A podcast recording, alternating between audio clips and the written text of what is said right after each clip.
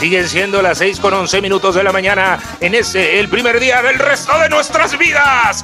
Recibimos un telefonema de la familia Magallón de por allá del rumbo de Bachiniva y queremos mandarle un saludo por su nomástico a los niños Ramoncito y Miguelón. ¡Felicidades!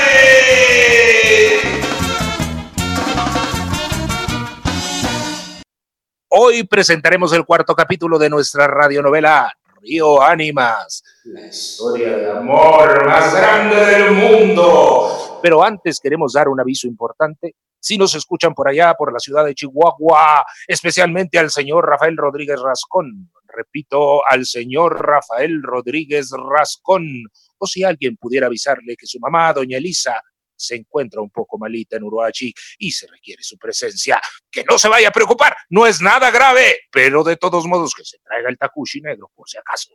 Bueno, como no hay tiempo, que no se llegue ni plazo que no se cumpla, hoy presentamos el cuarto capítulo de Río Ánimas, la historia de amor más grande del mundo una radionovela full color. ¿Y qué mejor full color que nuestra imaginación? ¡Vámonos!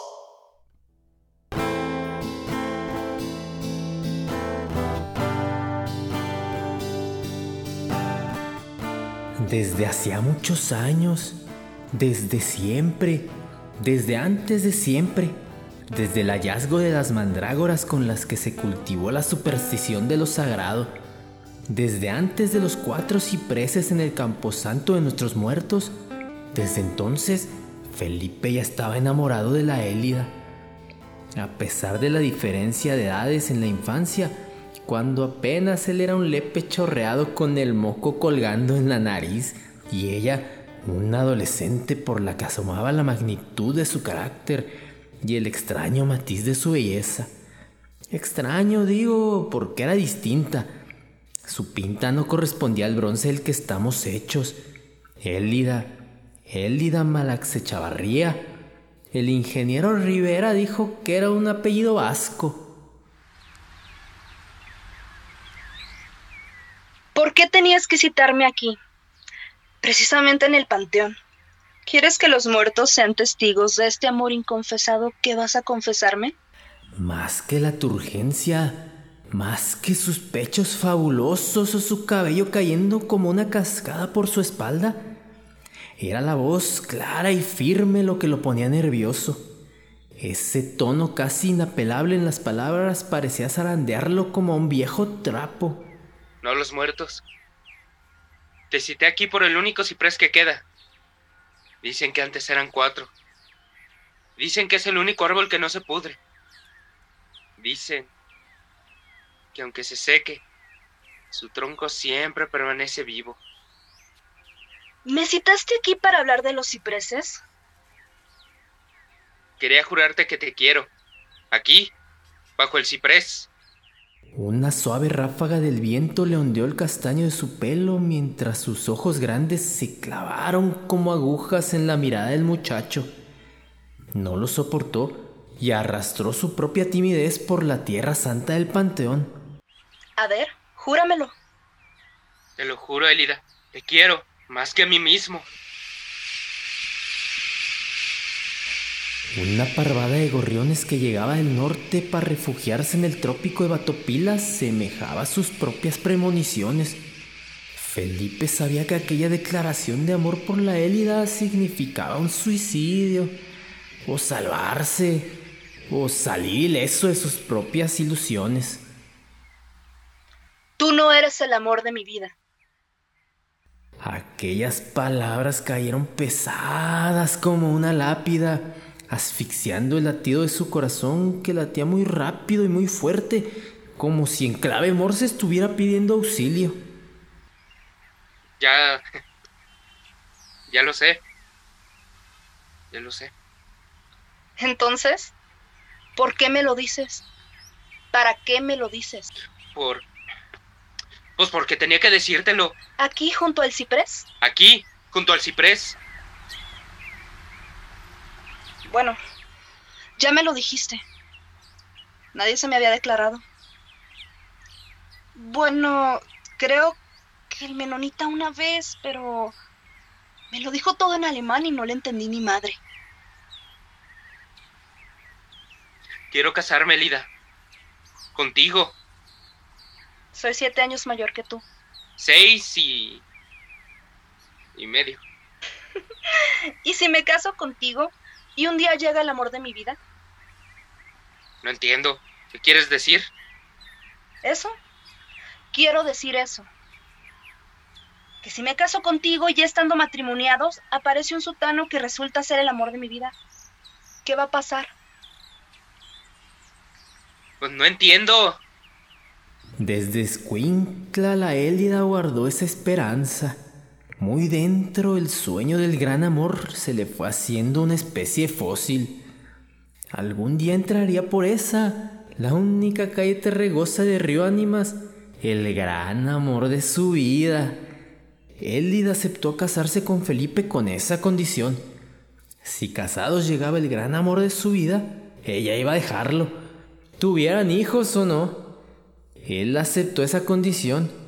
Incluso ella lo hizo firmar un papel en el que se comprometía a dejarla ir sin escándalos, sin rencores y sin oponer resistencia alguna. Hasta en un agregado en ese contrato hecho a mano en una hoja de papel escrita de puño y letra lo comprometía. Si vas a llorar por mí, no quiero verte. Quiero irme con él sin ningún maldito remordimiento. Si vas a llorar, vas a llorar solo, aquí, como un hombre. Bajo el ciprés vas a sepultar el amor y la historia del amor que hayas logrado tener por mí. Sí, Elida, te lo juro. Bien agarrados de la mano se fueron caminando hasta el pueblo.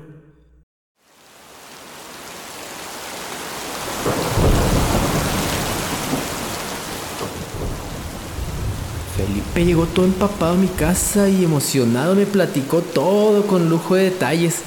Había un precioso gesto de victoria en su cara que casi me dio envidia.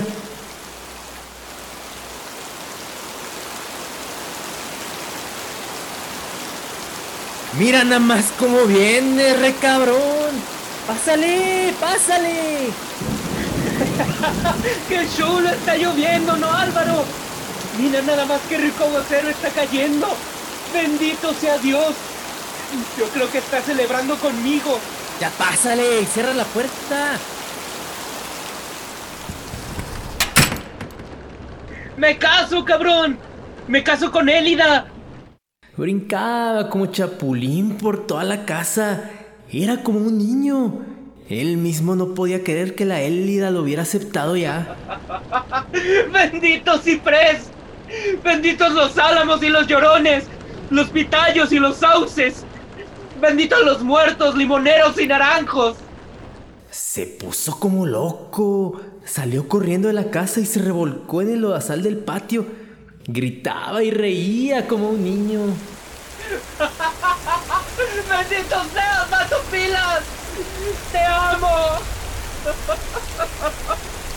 ¡Te amo!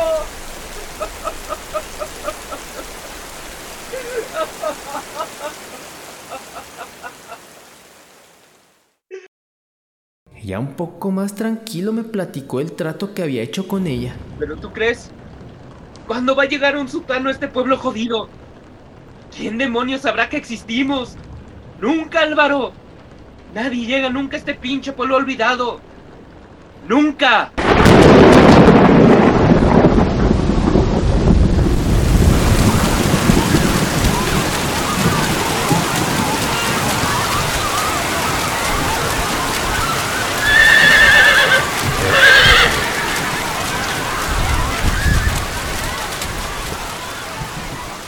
Las equipatas son las lluvias de enero. El agricultor con siembras de temporal las espera como una bendición. Con ellas se puede salvar precisamente una cosecha, sobre todo después de haber tenido una mala temporada de lluvias. La lluvia que trajo la declaración del Felipe a la Élida fue la más fuerte de la temporada. ¡La represa! ¡Se rompieron la represa! ¡Se cayeron los postes de Chito Cabanera! ¡Avísele que se le cayeron los postes!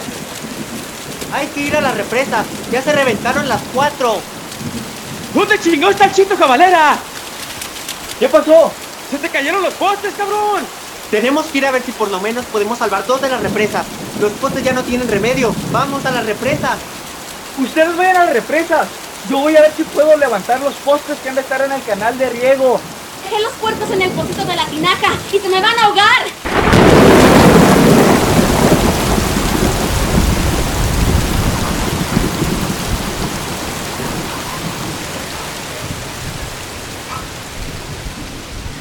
Dos de las cuatro represas que habíamos construido se perdieron.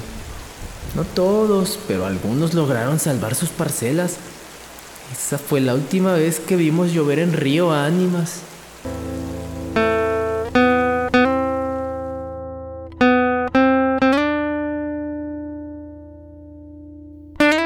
1500 MHz de amplitud modulada, Radio Norteña transmite para toda la sierra de Chihuahua, desde Cuauhtémoc, la voz de la radio.